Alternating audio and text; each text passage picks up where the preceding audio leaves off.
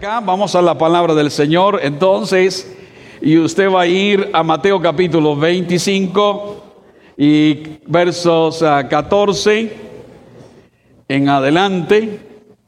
Mateo capítulo 14, perdón, 25, verso 14 al 30. Aleluya. Mateo 25. Y tenemos allí una parábola que según Reina Valera nos, nos pusieron allí un titulito que dice que es la parábola de qué? De los talentos. Mateo capítulo 25, verso 14. El reino de los cielos es, ¿qué dice? Como un hombre que yéndose lejos llamó a quienes, a sus siervos, y que les entregó sus bienes. ¿Los bienes de quienes eran? ¿De quién eran los bienes?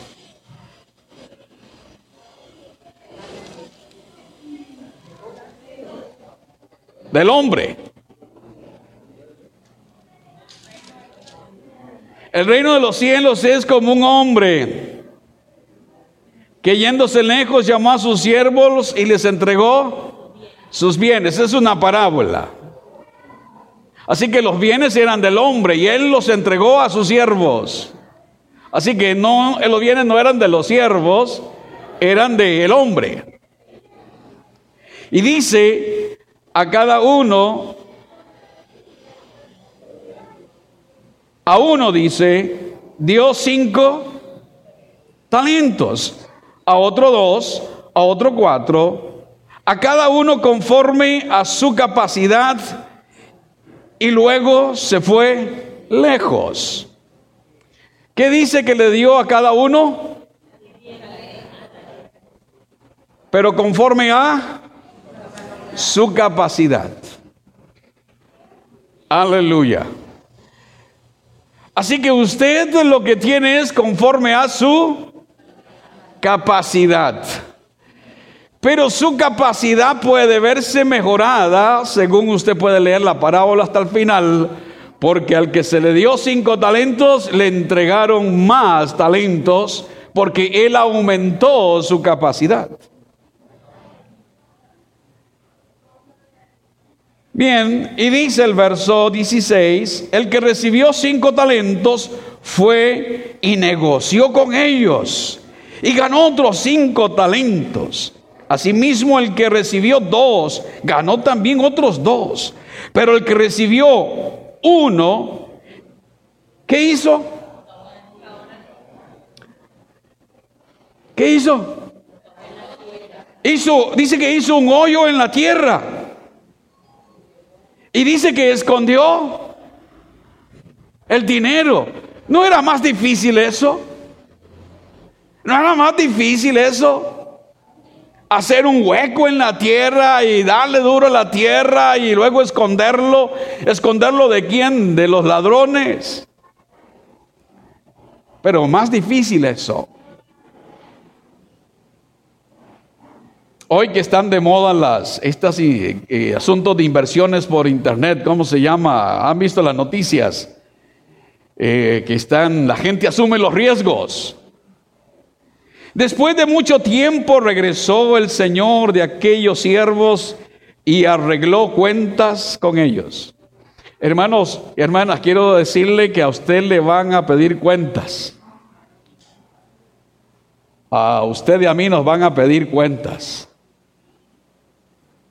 Se acercó al que había recibido cinco talentos y trajo cinco, otros cinco talentos, diciendo, Señor, cinco talentos me entregaste, aquí tienes y he ganado otros cinco talentos sobre ellos. Su señor le dijo, ¿qué le dijo? ¿Qué le dijo su señor?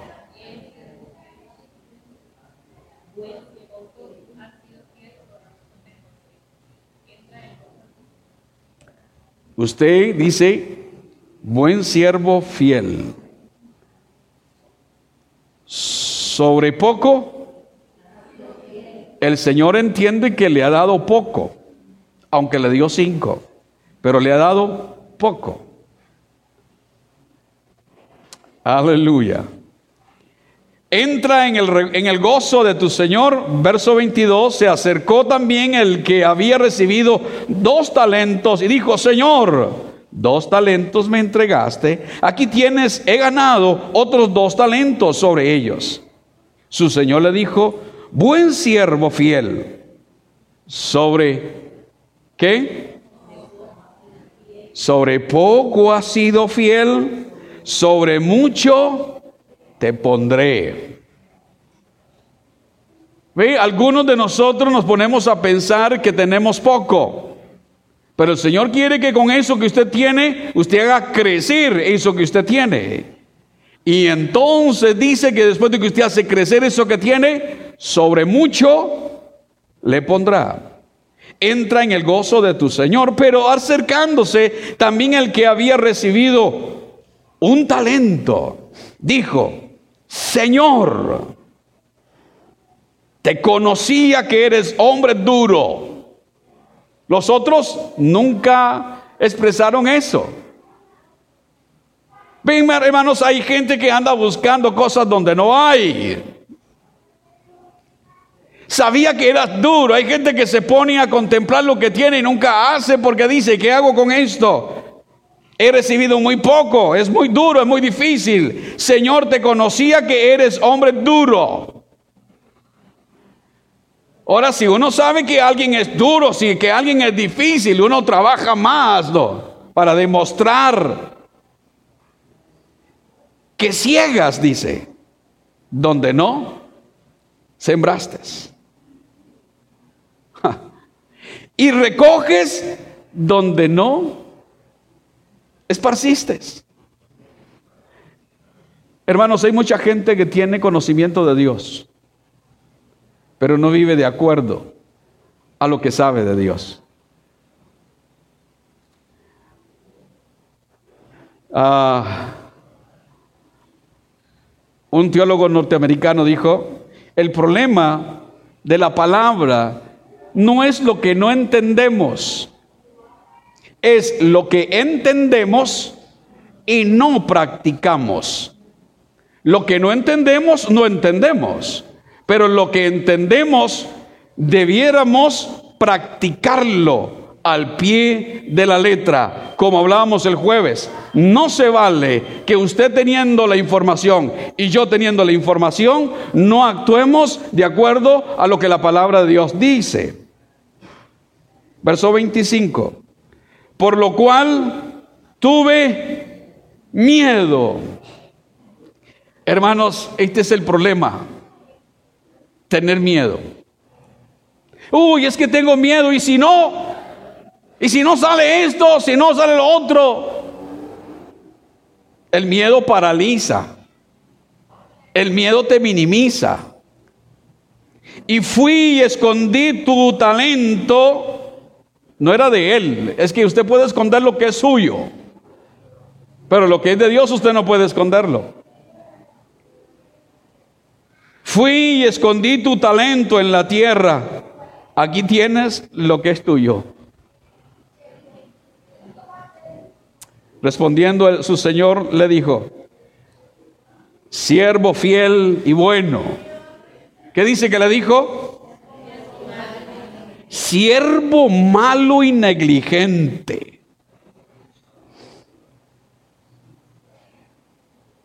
Siervo malo y negligente. ¿Sabías que ciego donde no sembré y que recojo donde no esparcí? Por tanto debías haber dado mi dinero a los banqueros. Y al venir yo hubiera recibido lo que es mío con los intereses. Y vean lo que el Señor le dice. Quítenle pues el talento y danlo al que tiene.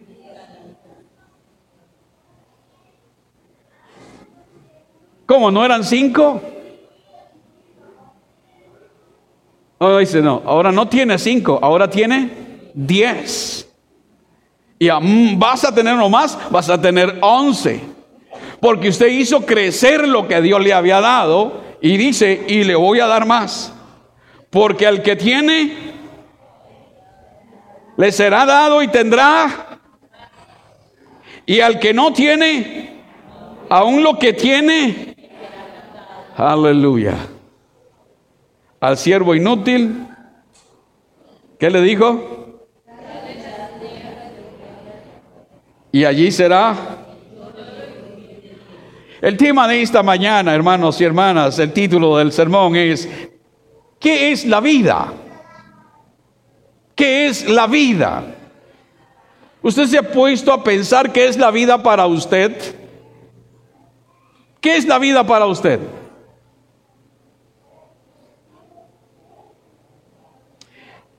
Una forma de entendernos y entender a los demás es preguntarle, hermano, usted, para usted, ¿qué es la vida? ¿Usted podría responder esa pregunta?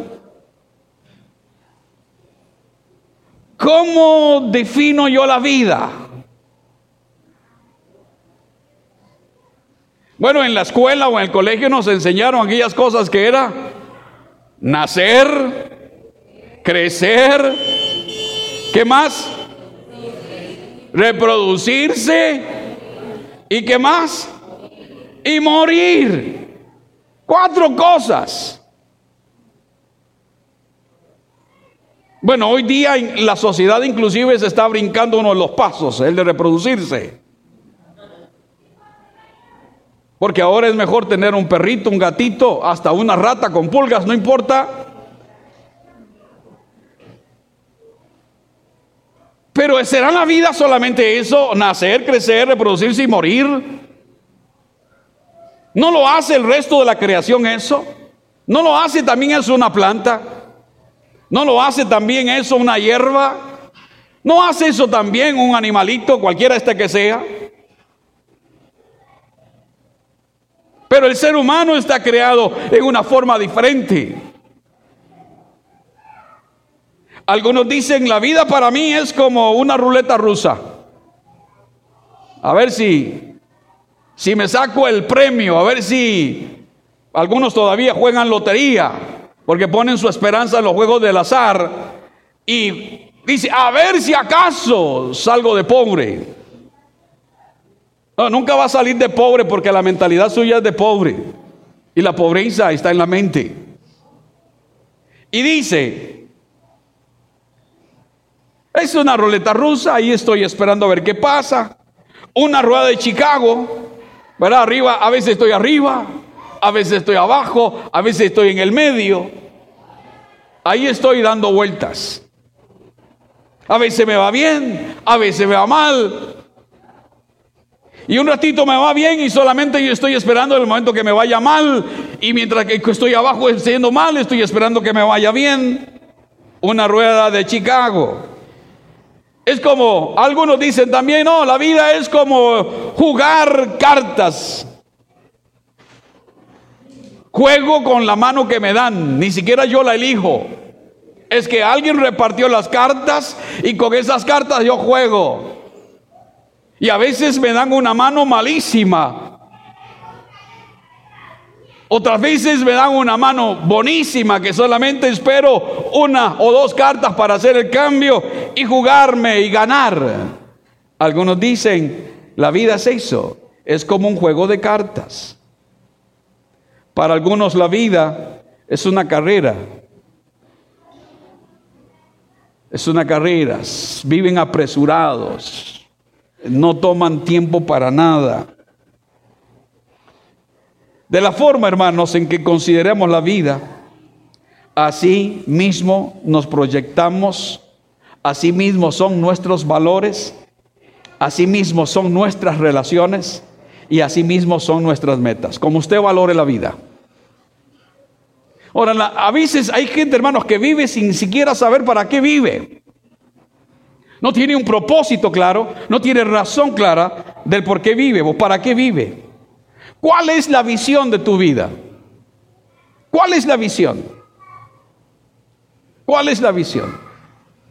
Cuando usted tiene una visión de la vida, así también van a ser sus valores. Por eso hablábamos de que depende de que si usted está pensando para la eternidad, así serán sus valores. Porque si usted no está pensando para la eternidad, usted se enreda en este mundo en cualquier cosa. Pero cuando usted está pensando para la eternidad, usted está pensando cómo agradar a aquel que lo ha llamado por soldado. Es probable que tu visión de la vida sea errónea. Porque hay dos formas de vivir la vida. De acuerdo a la visión de Dios o de acuerdo a mi visión. Vaya un momento al libro de Hebreos, capítulo 5, libro de Hebreos, capítulo 5.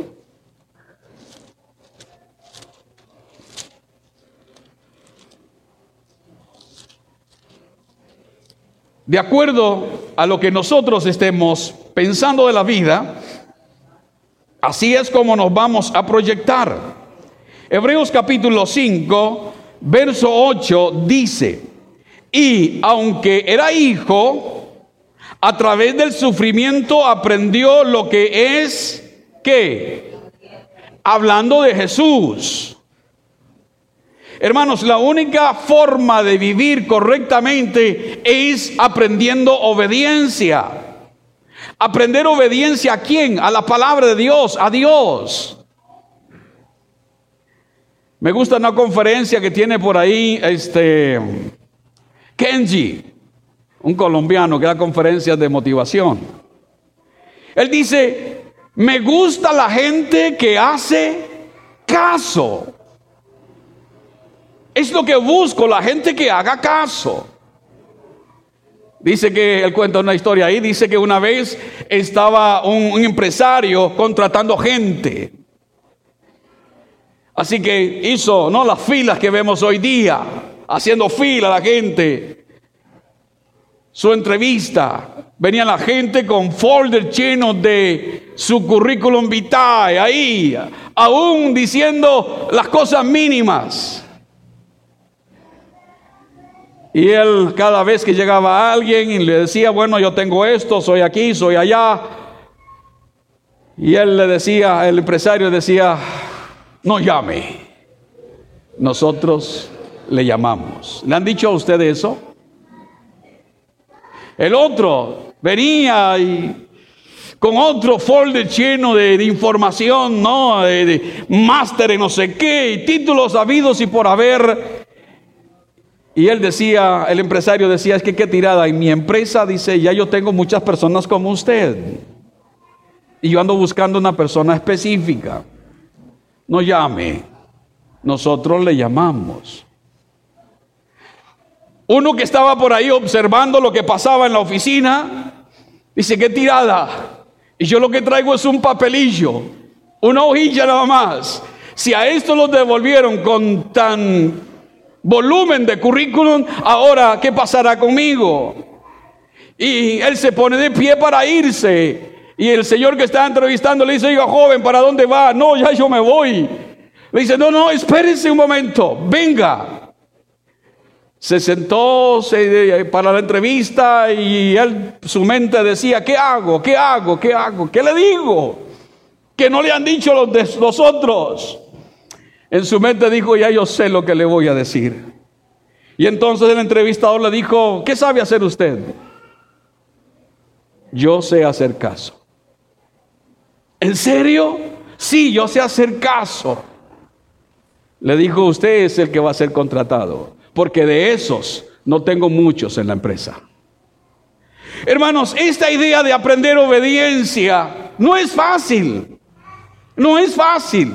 No es fácil cuando alguien te dice tienes que hacer las cosas de esta forma, pero es que a mí me parece, a usted le puede parecer, y eso está bien, pero usted debe aprender obediencia. El reino de los cielos dice, las cosas se hacen así, así, así. Pero es que el mundo moderno, es que la Biblia ya pasó de moda, está en desuso. Pero si usted quiere aprender obediencia, debe ajustarse a los parámetros bíblicos. Dios lo que anda buscando es gente que haga caso, que obedezca. Porque recuerden que los planes de Dios no son planes de mal, sino que son planes de bien. Ahora imagínate, el mismo Jesús tuvo que aprender obediencia. Mismo Jesús. No crea que para usted le es fácil. Pero si usted quiere entrar en el reino de los cielos, si usted quiere entrar en una comunidad de fe, usted tiene que aprender obediencia. No hay otra forma. Vaya un momento a Mateo capítulo 26, verso 42. Yo lo leo para ustedes en una versión, traducción, lenguaje actual. Mateo 26, 42. Jesús se fue a orar otra vez. Ya había orado. Ya había orado una vez, dos veces. Jesús se fue a orar otra vez y, su, y en su oración decía, Padre, ¿tengo que pasar por este sufrimiento?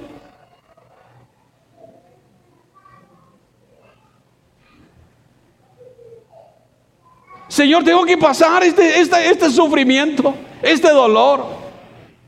Porque hermanos, en la vida a veces uno vislumbra algunas, algunas problemitas, ¿verdad? Algunos problemitas. Ya nos pusieron en el, creo que fue en el Pacífico, un detector de, en, el, en el mar, un detector de corrientes marítimas y olas y esta cosa, para prevenir alguna cosa.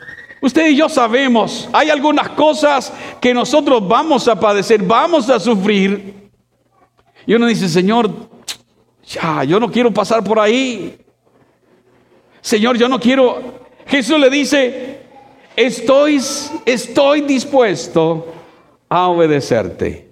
Lo leo seguido para ustedes. Jesús se fue a orar otra vez y en su oración decía, Padre, si tengo que pasar por este sufrimiento, estoy dispuesto a obedecerte. No es una pregunta, simplemente es una afirmación para él. Señor, si yo tengo que pasar por aquí, voy a pasar por aquí porque mi deseo es obedecerte. Jesús tuvo que aprender obediencia.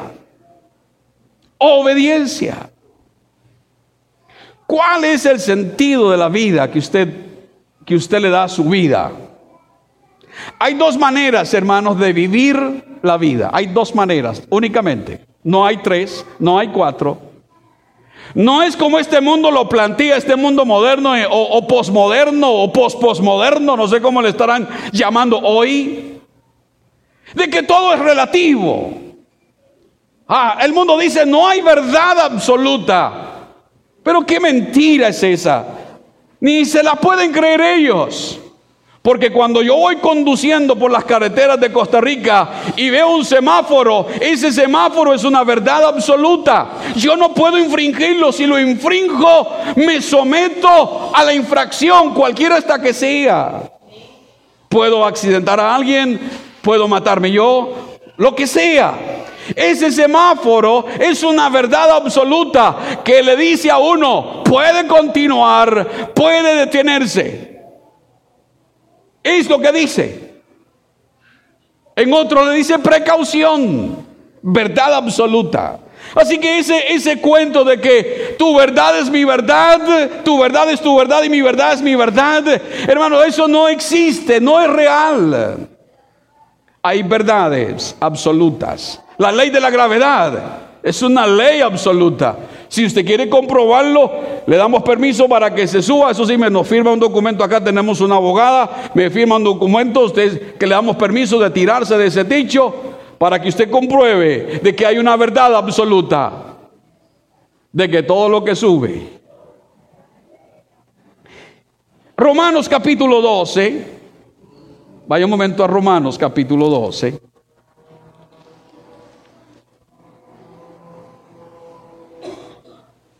Verso 2, Romanos 12, 2.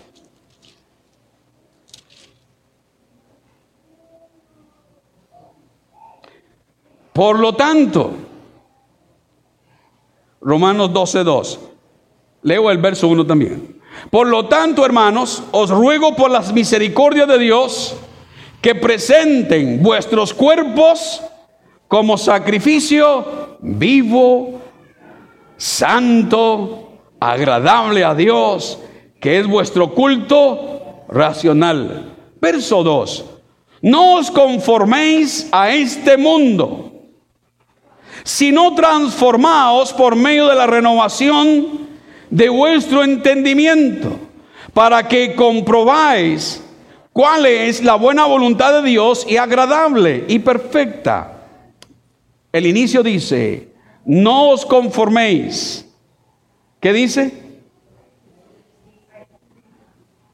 No os conforméis a este siglo.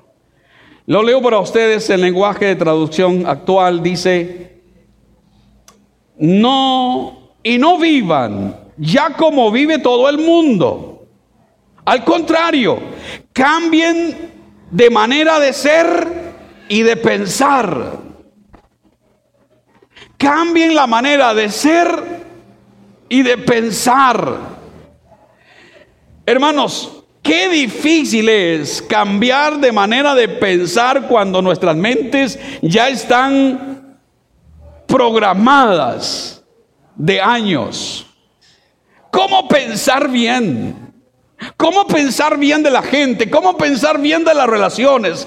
¿Cómo pensar bien? Dice, cambie su manera de ser y de pensar. Así podrán saber qué es lo que Dios quiere, es decir, todo lo que es bueno, agradable y perfecto. Eso es lo que Dios quiere. Todo lo que es bueno, agradable y perfecto. Lo leo en otra versión para ustedes, Nueva de las Nueva Biblia de las Américas, dice, "Y no se adapten a este mundo. No se adapten. No se adapten. Adaptarse es Ah, los que han trabajado tal vez en haciendo moldes, uno tiene una, una pieza X y uno comienza a cortar, ¿verdad? Inclusive las que son costureras y, tienen un pedazo de tela, hay que hacer un molde y uno comienza a cortar para que esa tela tenga la forma de esta. O las que hacen candelas, alguien que haga candelas acá, tienen los moldes, tienen la pasta allí, derriten eso y lo echan ese molde. La idea es conformar esta pelota informe a una forma. No, dice, no se adapten a este mundo. Usted no tiene que adaptarse al mundo, el mundo tiene que adaptarse a usted, porque usted es la luz y la luz en las tinieblas resplandece. No se adapten a, este mundo, sino transforma, transfórmense mediante la renovación de su mente. Renovación de la mente. Aleluya. Renovados en el espíritu de vuestra mente. Para que verifiquen cuál es la voluntad de Dios, lo que es bueno, aceptable y perfecto. La única forma de verificar las cosas de Dios es cuando usted y yo nos renovamos, cuando cambiamos nuestra manera de ser y cambiamos nuestra forma de pensar. Pero ¿sabes cuál es el problema? El problema es que nosotros no lo hacemos. Nosotros no lo hacemos.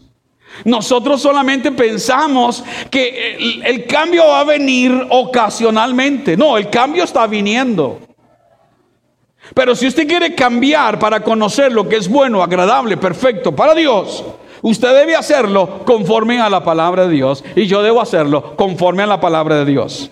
Así que hay dos maneras de vivir la vida, a la manera de Dios o a la manera suya. Solo dos formas. A la manera de Dios o a la manera suya.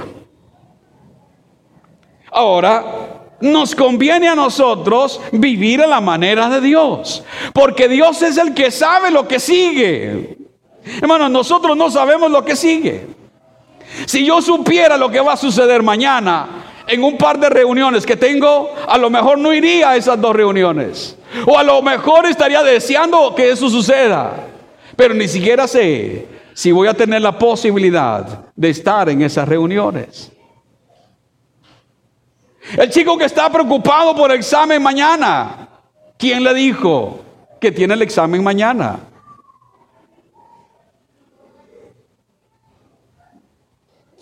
A lo mejor no tendrá la posibilidad de llegar mañana. Ven, nosotros nos preocupamos por el mañana, pero no estamos preocupados por el momento. ¿Qué es lo que debo cambiar aquí, ahora y ya? ¿Qué es lo que debo cambiar? ¿Qué estilo de vida debo cambiar? ¿Mi estilo de vida de arrogancia? ¿De egoísmo? ¿De ignorar a los demás? ¿Qué es lo que debo cambiar? ¿Mis relaciones de familia? ¿Mis relaciones de iglesia? ¿Mis relaciones patronales? ¿Qué es lo que debo cambiar? Solo dos maneras podemos vivir. Una, conforme a la manera de Dios, que les, nos conviene a todos, o a la manera de los hombres, o a la manera de este mundo, o a la manera suya. Esa manera no es conveniente.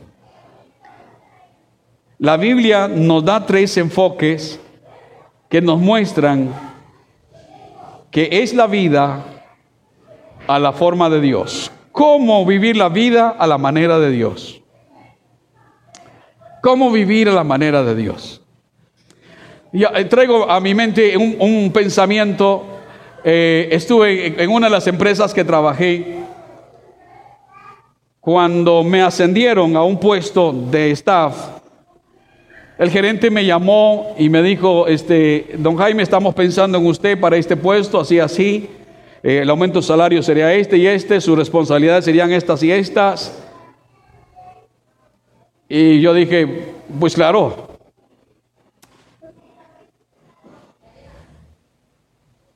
Él me dijo, don Jaime, usted va a tener que presupuestar, eran varios millones de colones en aquel entonces, muchos millones, para hacer las compras de la empresa en esa área en la que yo trabajaba. Me dijo, usted puede hacer lo que se le ocurra. Usted puede hacer aquí lo que usted guste. Yo le dije, ¿es verdad eso? Y él me dijo, sí, solo una condición. Usted tiene que serme fiel a mí. En esa condición estaban todas las condiciones. Sí, podía hacer todo lo que yo se me imaginara con el presupuesto, siempre y cuando pensando en el jefe.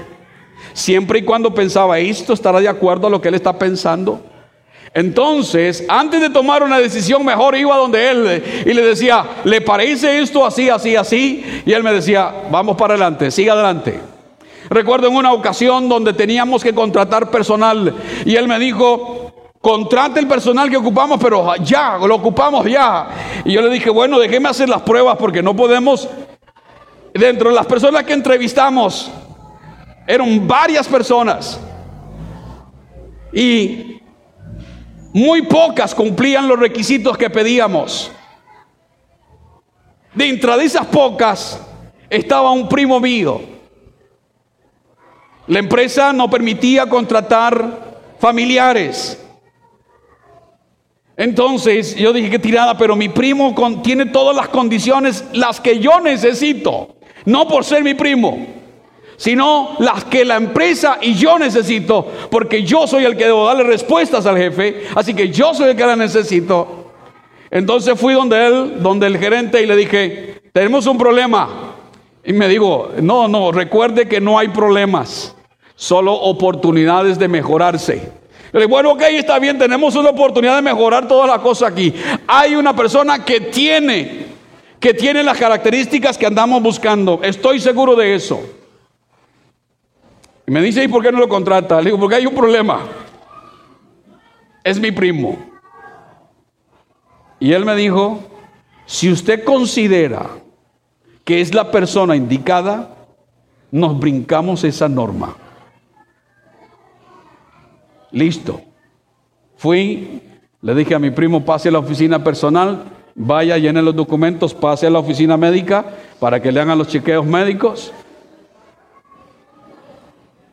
Pero era decisión de él tomarla, no mía. Hay maneras de vivir la vida. A la manera suya yo hubiese hecho eso y hubiese ocultado esa verdad incluyo a mi primo, pero eso no era la verdad. Eso era quizás una media verdad. Y como el cristiano no busca las medias verdades, sino completas. Y mi primo, cuando la empresa cerró, mi primo fue uno de los últimos que salieron de la empresa, uno de los últimos. Antes me fui yo que él. Era una persona realmente muy, muy responsable y espero que siga haciéndolo, pues todavía está en vida. Alguien dice, la vida es una prueba. Bueno, sí, la vida, la vida es una prueba constantemente. Usted para estar en esta mañana, usted se probó a sí mismo tuvo que cambiar la agenda. Tuvo que ayer probablemente ponerse de acuerdo con su esposa, con sus hijos. Vamos para la iglesia mañana. Es una prueba. Hoy en la mañana con el frío que estaba haciendo, no, no, mejor no, mejor vamos otro día. Usted fue probado. Ah, qué tirada. Y no hemos hecho el desayuno, es muy tarde ya. Pero ¿cómo? Para ir al trabajo coges una una galleta esas de cereales que viene comprimido todo, ¿cómo se llaman? Bueno, esas de nutri, no, ah, un par de galletas, dices un poco de agua y vas para el trabajo. Usted es probado constantemente. La vida es una prueba, una prueba constante. Los chicos que están en, el colegio o en la universidad o en la escuela constantemente son probados. Tienen las pruebas académicas constantes allí. La vida es una prueba. Vaya un momento a segunda de Crónicas. Segunda de Crónicas. Capítulo 32. Segunda de Crónicas, capítulo 32. Verso 31.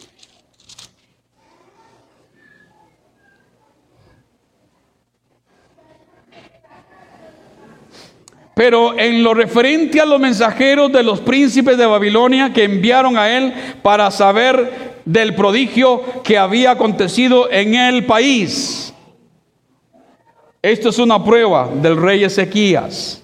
Vea lo que dice.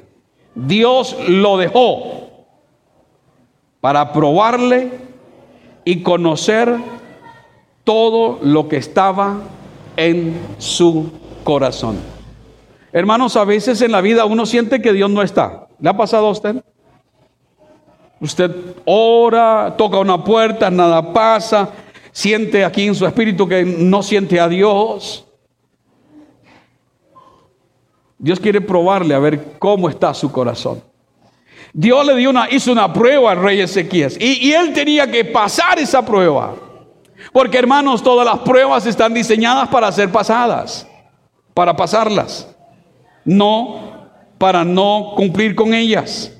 Dios prueba constantemente el carácter, la fe, la obediencia, el amor, la integridad. Constantemente, constantemente. Dios prueba el carácter. Y hermanos, algunos de, en esas pruebas fallamos, en la prueba del carácter. He estado eh, revisando una, información de, lo, de lo plástico que es el cerebro, de lo plástico que es el ADN. Y nos dicen hoy a los que estudian neurociencia que usted y yo aún podemos cambiar la plasticidad, podemos darle otra dirección a las neuronas, al cerebro. Así que, hermanos, constantemente usted está siendo probado. Si usted dice, es que, es que este es mi carácter, usted puede según la neurociencia hoy, usted puede moldear ese carácter. Porque carácter, según nos dicen también, es un constructo social. Es una construcción social. Yo soy así porque mi abuelo era así, porque mi tata era así, porque mi mamá era así, porque el otro era así, y por eso yo soy así. Aún así, nos informan hoy que podemos moldear eso. Moldear eso. Es cierto, hay una información genética que viene pasando y que hoy ha llegado a usted, hay una información genética, pero aún esa información genética nos dice que nosotros podemos trabajar con ello. Así que entonces Dios constantemente nos está probando el carácter, la fe, la obediencia. A veces mi esposa y yo, bueno, tenemos que tomar decisiones, tenemos que tomar decisiones y, yo estoy ahí por tomar una decisión y entonces mm, le digo, mira, ¿qué te parece esto y esto y esto? Y ella de repente se queda analizando y no, no resolvemos nada todavía. Después vamos y hablamos otra vez y ya vamos llegando a algo. Estamos probándonos, probando aún nuestra fe. Señor, ¿estará bien esto? Señor, y ella tiene un dicho siempre, ¿qué piensa Dios de eso? Híjole, yo digo, todavía no sé. Pero el problema es que se nos está llegando el tiempo de tomar la decisión. Y hay que comenzar a buscar la dirección de Dios. Doña Flor.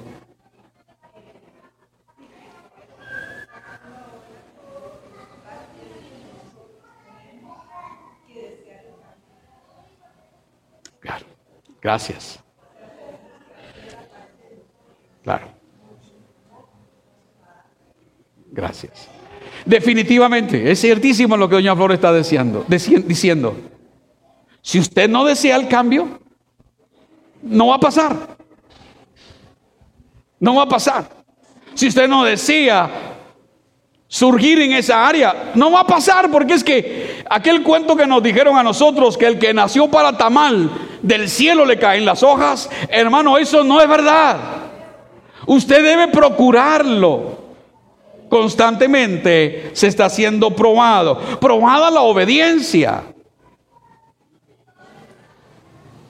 Aleluya. Probada la obediencia. Probado el amor. ¿Cuánto amamos? Probada la integridad en el corazón probado aquí, hermanos, en nuestro corazón. Así que la vida, la vida es una prueba.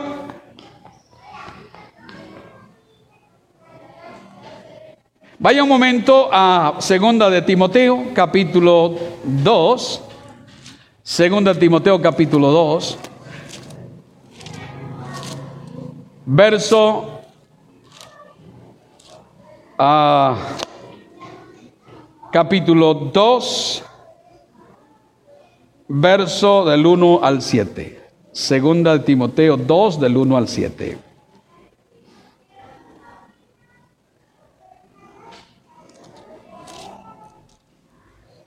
Tú pues, hijo mío, esfuérzate en la gracia que es en Cristo Jesús. Lo que has oído de mí ante muchos testigos, esto encarga a hombres que sean como fieles, mujeres fieles, idóneos para enseñar también a otros. Verso 3, tú pues sufre penalidades como buen soldado de Jesucristo. Verso 4, ninguno que milita se enreda en los negocios de la vida a fin de agradar a aquel que lo tomó por, ¿qué dice? Y el que lucha, el que también, y también el que lucha como atleta, no es coronado, sino lucha legítimamente. Ah, yo tenía por ahí unos íconos de, de campeones, atletas, Y años después sale el problema que estaban dopados y que por eso eran superhombres. Ya, qué desdicha. Ese hombre que yo pensé que era un superhombre, no, era un super drogadicto. Era lo que era. Un super dopado. Ese hombre, hermano, dice el que lucha legítimamente. Usted para ser agradable a Dios, usted debe, debe hacerlo legítimamente. Debe hacerlo de acuerdo a la palabra de Dios. Nada en la vida, hermanos, es significante, nada. Nada, nada, nada. La vida es una prueba. Ayer que teníamos la conferencia para mujeres acá, este, ya veníamos de la casa y, había que pasar a comprar unos refrescos. Y entonces estaba ahí en ese momento mi esposa me dice, uy, se me olvidó tal cosa. Y ella se volvió eh, así muy, muy por debajo y me dijo, ¿por qué no vas a traérmelo mientras yo voy a comprar? Pero lo dijo muy cadito. Y y yo dije, si estamos procurando cambiar, hay que comenzar a hacer las cosas. Lo que doña Flor nos está instando, hay que desearlo. Si usted no lo desea, por aquí le llega la información y por aquí le sale.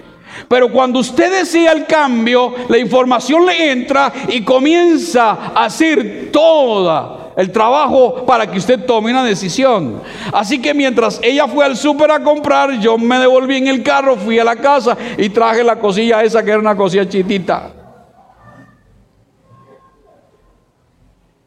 Y ella pensó que la, había traído en el bolso y ella comenzó a buscar otra vez en el bolso. Y entonces yo me metí la mano a la bolsa y... ¡Uy! ¿Me la trajiste? Pues sí. Eh, ven hermanos, esta es, es una prueba.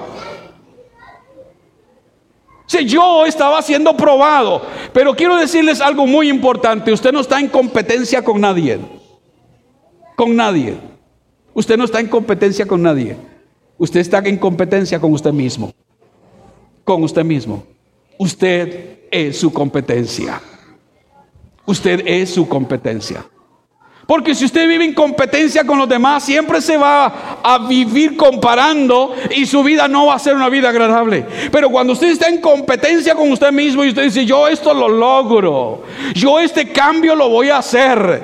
Esto no depende de mamá, ni de papá, ni del primo, ni de la prima. Esto depende de mí mismo. Esta conducta en mi vida yo la cambio. Porque mayor es el que está en mí que el que está en el mundo. Y yo lo he decidido.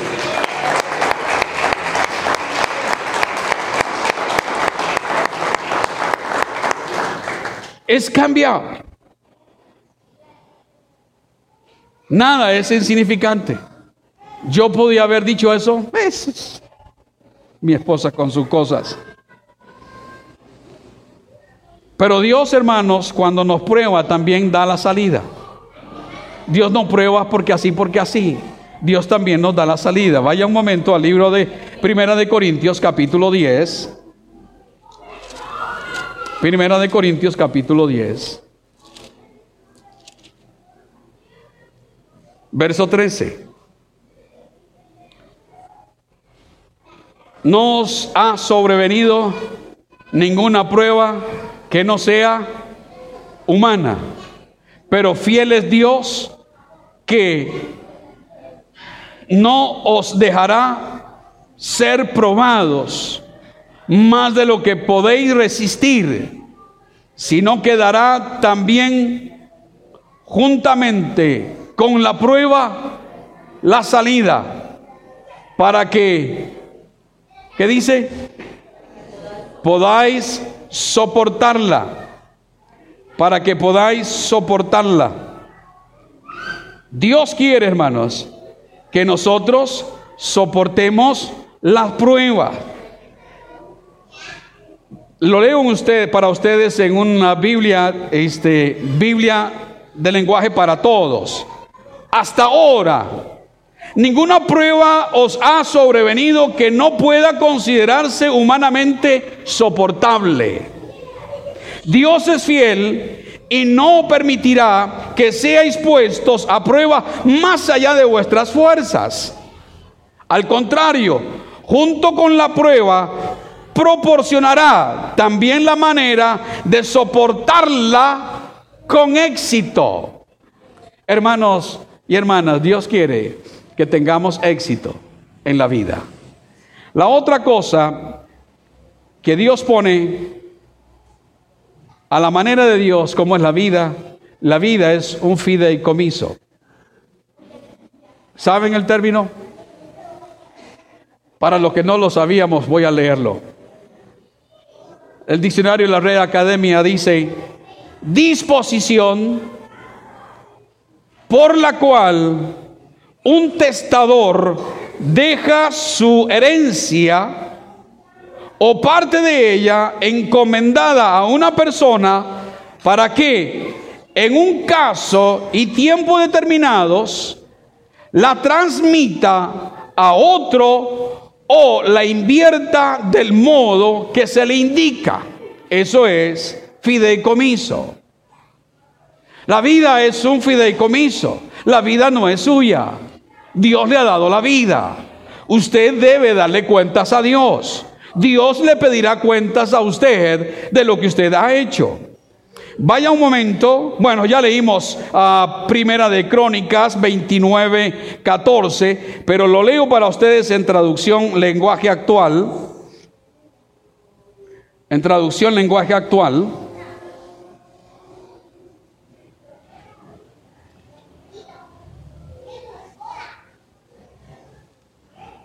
Vamos a ver si lo tengo acá. No, no, no lo tengo anotado en lenguaje actual, pero dice que todo es de Dios. ¿Recuerdan el pasaje que leímos temprano? Todo es de Dios y lo que hemos recibido de Dios, eso se llama fideicomiso. Dios le pide a usted cuentas, Dios le pide a usted los intereses. Vaya un momento a Lucas capítulo 16, verso 11. Lucas 16, verso 11.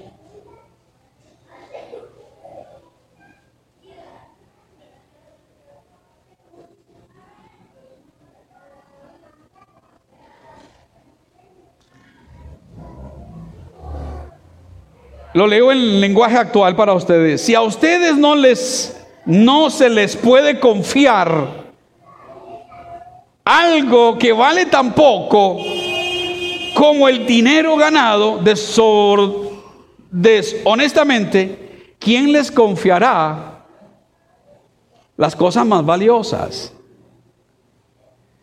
Si a ustedes no se les puede confiar, Primera de Corintios 4, 7, en lenguaje actual dice, ¿quién ha dicho que, que tú eres mejor que los demás. ¿Quién le ha dicho a usted?